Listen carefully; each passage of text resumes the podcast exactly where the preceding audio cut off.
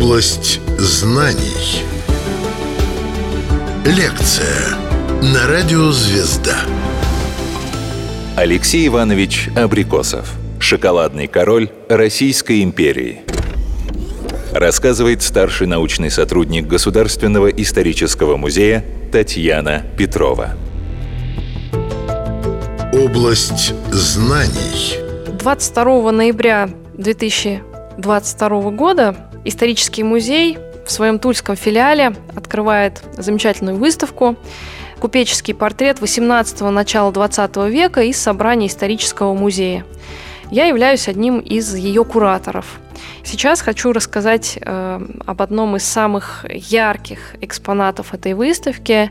Это портрет кисти Валентина Серова, портрет э, знаменитого купца, предпринимателя Алексея Ивановича Абрикосова. Сам портрет очень примечателен. В обычное время он находится в нашей постоянной экспозиции в 34-м зале на втором этаже. Если не успеете на выставку, приходите посмотреть на него. Алексей Иванович на портрете изображен в своем рабочем кабинете, как такой благообразный старец а, с седой бородой, с серьезным взглядом. Смотрит он на нас как будто бы сверху вниз. А, в руках он сжимает очки в золотой оправе. Окружают его предметы, связанные с деловой активностью, канцелярские принадлежности на столе, огромные книги за его спиной. Также на стене можно увидеть барометр, да, такое серьезное украшение а, мужского кабинета. Написан этот портрет Серовым в 1895 году по заказу детей Алексея Ивановича Абрикосова. И предполагалось, э, что храниться он будет на фабрике, вот, напоминая о заслугах ее основателя. Да, э, всем сотрудникам поднимая в их памяти образ э, Алексея Ивановича Абрикосова. Но считается этот портрет незаконченным, не подписан, действительно некая незаконченность ощущается. А предполагается, что Серов не закончил портрет из-за личного конфликта с семьей Абрикосовых, о котором он упоминает в своих воспоминаниях. Прелюбопытный э, текст. Художник пишет, что во время сеансов Алексей Иванович порой удалялся в готическую столовую своего дома. Оттуда доносились звуки звенящей посуды, а, замечательные запахи соблазнительные, но при этом художник должен был продолжать работать.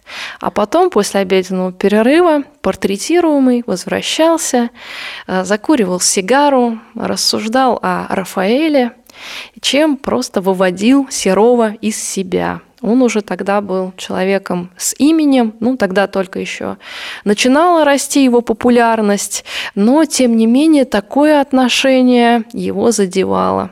И, как он пишет в воспоминаниях, он прямым текстом сказал Алексею Ивановичу Абрикосову, что если в следующий раз кто-то будет писать ваш портрет, поступайте, как это делают в хороших домах. Приглашайте художника за стол или, например, сажайте его за один стол с прислугой, но ни в коем случае не отпускайте его домой голодным. Вот такой отголосок некоего конфликта, который, возможно, был глубже, но который не позволил Серову завершить начатое. Тем не менее, портрет и такой великолепен. А, это действительно один из а, шедевров художника. Рады, что мы сможем познакомить наших тульских посетителей а, с этим замечательным живописным полотном. Алексей Иванович Абрикосов. Шоколадный король Российской империи. Область знаний. Если говорить о судьбе самого Алексея Ивановича Абрикосова, если вспомнить э, его жизненный путь, то он не был простым, хотя Алексей Иванович уже в третьем поколении а, был а, купцом, был предпринимателем. А, начинается история рода купеческого рода Абрикосовых в Пензенской губернии, откуда родом был Степан Николаевич Абрикосов, дед нашего героя, он был крепостным крестьянином, но крепостным крестьянином, который состоял на оброке. То есть главным занятием было не хлебопашество, а промыслы и торговля. И э, занимался он сладким делом. Сам Алексей Иванович Абрикосов известен как э, шоколадный король Российской империи. Свое состояние он наживает именно на э, сладком бизнесе, производство кондитерских изделий, шоколадных конфет, карамели. И уже его дед начинает предприятие именно со сладостей. Пензенская губерния была славна своей пастилой, которую продавали в Москве и охотно здесь раскупали, и в том числе пастилой абрикосовой. И считается, что фамилию Абрикосов предок Алексея Ивановича получил именно по плодам абрикоса, из которых производил свои главные изделия. Хотя есть еще другая версия, что изначально это абрикосов из-за оброка, но все-таки господствующей является версия об абрикосах, которая чем больше, чем дольше семья занималась э, сладким делом, тем более она обретала э, рекламный характер, настоящая говорящая фамилия. Многие предприниматели мечтали бы иметь такую фамилию на упаковках своих изделий, которая сразу давала понять, да, что семья буквально вросла корнями, что это их родовое дело, закрепленное даже в имени этого рода. Так получилось, что э, Степан Абрикосов сумел получить вольную это было самое-самое начало, первые годы XIX века. Это было не так просто, тем более, что помещикам было очень выгодно, когда предприимчивые крестьяне своими оброками приносили большой доход, и вдруг отпускать этого человека за какую-то единоразовую выплату, не все с этим соглашались, но а, Степану Николаевичу повезло. А, он вольную получил, поселился в Москве, как раз принял фамилию Абрикосов, дела его пошли в гору. А, дело свое он передает сыну Ивану Степановичу. Как раз-таки здесь э, начинаются проблемы, поскольку Иван Степанович делает ставку а, не на розничную продажу кондитерских удивлений, сладостей или продажу э, пастилы той же самой, с которой во многом все начиналось. Он делает ставку на э, оптовую продажу сырья для кондитерского производства. Это патока. Но постепенно с рынка ее вытесняет э, сахар свекольный. Поэтому здесь уже начинается упадок дела и переживает его еще в юном возрасте болезненно, как сейчас бы сказали, там, получает детскую травму наш герой Алексей Иванович а, Абрикосов. Изначально юношу отдают учиться в практическую академию промышленных наук, московское учебное заведение, где он должен был обучиться коммерческому делу. Он с усердием там учатся, но когда э, семья лишается дохода, уровень дохода падает, э, юноша просто вынужден был учебу прекратить. И он поступает на работу к немцу Хоффману, начинает с низов, но дорастает до должности э, главного бухгалтера. Предприятие занималось продажей колониальных товаров. И на самом деле, хотя, конечно, оставить учебное заведение было событием унизительным, травмирующим, этот термин сегодняшний а, вполне к этому событию подходит. Тем не менее, Алексей Иванович извлек максимум выгоды из сложившегося положения, поскольку он уже обучался делу на практике у самого Хоффмана, перенимал немецкую деловую сметку, а, немецкую дисциплинированность и а, сочетал традиции русских купцов и немецких деловых людей. И именно у Хоффмана он знакомится со своей будущей невестой Агриппиной Александровной из э, семьи Мусатовых. Известная московская купеческая семья занимались парфюмерией и табачным производством. Алексей Иванович Абрикосов. Шоколадный король Российской империи. Область знаний. Это был счастливый билет. Брак с одной стороны, по расчету, поскольку с собой Агриппина Александровна в семью Абрикосовых принесла 25-тысячное приданное, да, что для юноши, который был наемным служащим, хотя при этом сохранял купеческое звание и формально а, ему принадлежал бизнес отца, который, правда, ну, тогда не был очень прибыльным. Для него это было настоящей удачей, но с другой стороны, а, жили супруги душа в душу, подходили по характеру. Агриппина Александровна была женой покорной, воспитанной в патриархальных традициях, что Алексею Ивановичу очень подходило, очень бережливой, говорила «скупость не глупость». Тогда уже появилось электричество. Позже ее дети, внуки вспоминали, с какой тщательностью она следила, чтобы вот везде был выключен свет, чтобы зря машина, которая это электричество вырабатывала, силы, энергию, топливо не расходовала. И жена, которая подарила а, своему супругу 22 отпрыска, причем тоже все это через испытания. Изначально в семье не было детей достаточно долго. И супруги отправляются на богомолье и вымаливают себе действительно огромные огромную семью. Когда эта семья праздновала золотую свадьбу, э, в 1899 году на торжестве присутствовало 69 потомков. Вот представьте себе. Хотя до взрослого возраста доживают не все из 22 детей, 17 человек, но тем не менее это очень крепкий род. И в дальнейшем представители этого рода прославляли эту семью не только на поприще производства, но в совершенно других областях. Правнук Алексея Ивановича Алексей Алексеевич Абрикосов был удостоен Нобелевской премии по физике. Он изучал явление сверхпроводимости. Э, или, например, два представители рода Абрикосовых стали актерами. Их можно увидеть э, в фильме «Свадьба в Малиновке». Младший Григорий играет Грицана Таврического, а его отец Андрей Абрикосов играет его отца в фильме. Да, вот такая вот тоже слава абрикосовых совершенно иная. Но изначально складывается она на семейном производстве, кондитерском. Получив приданное за женой, Алексей Иванович возрождает производство, уже не патока, возвращается все к началам, к производству кондитерских изделий, та же самая пастила, карамель, в том числе торгует в розницу.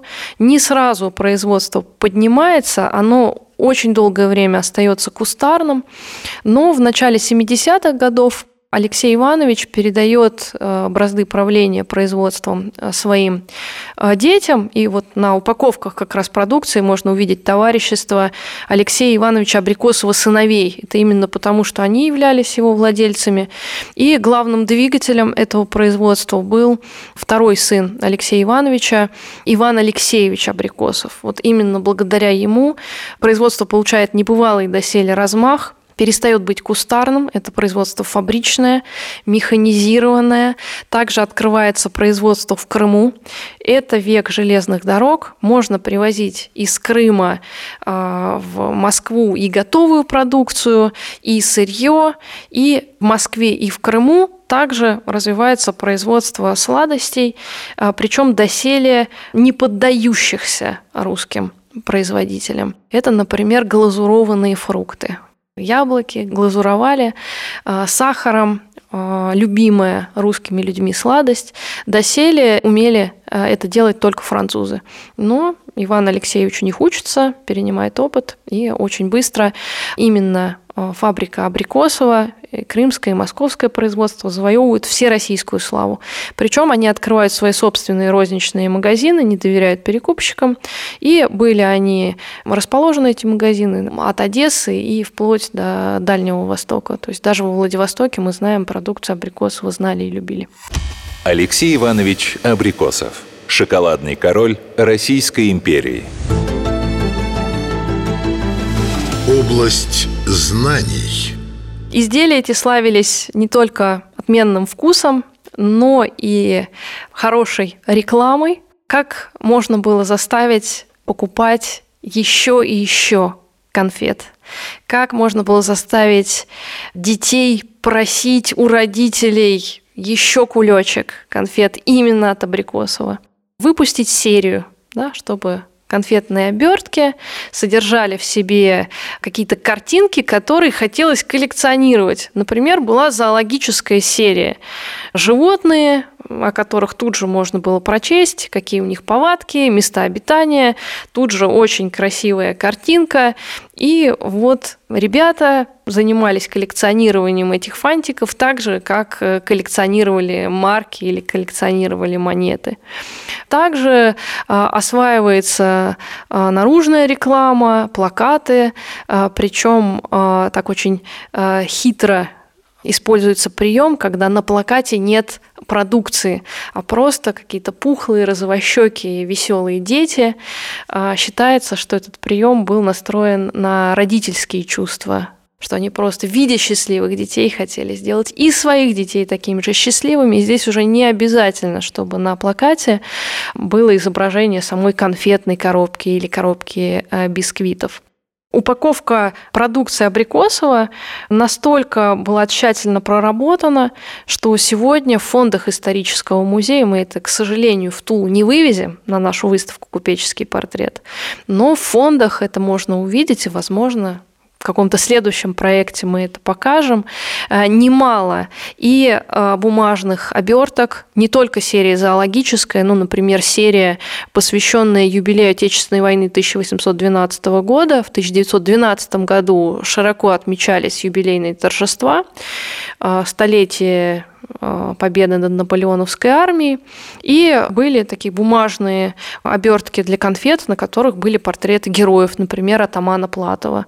И тоже э, ребята и взрослые, всерьез интересовавшиеся историей, э, могли сохранять, казалось бы, такой несерьезный, несерьезный предмет, как конфетная обертка.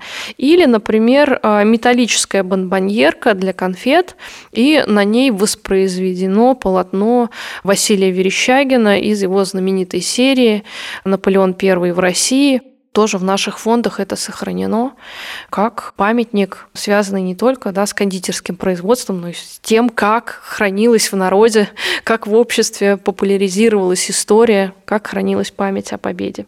Семья Абрикосовых прославила себя на ниве благотворительности. Вообще во второй половине XIX века сложно было представить себе успешного предпринимателя, который как-то не ощущал эту миссию помогать обществу. И э, здесь важная роль принадлежала даже не столько Алексею Ивановичу Абрикосову, сколько его супруге Агриппине Александровне, которая своим примером доказывала тезис о том, что многодетные матери, они такие вот многозадачные. Она занималась, например, распространением в Москве ремесленных училищ, и также особое попечение у нее было о родовспоможении.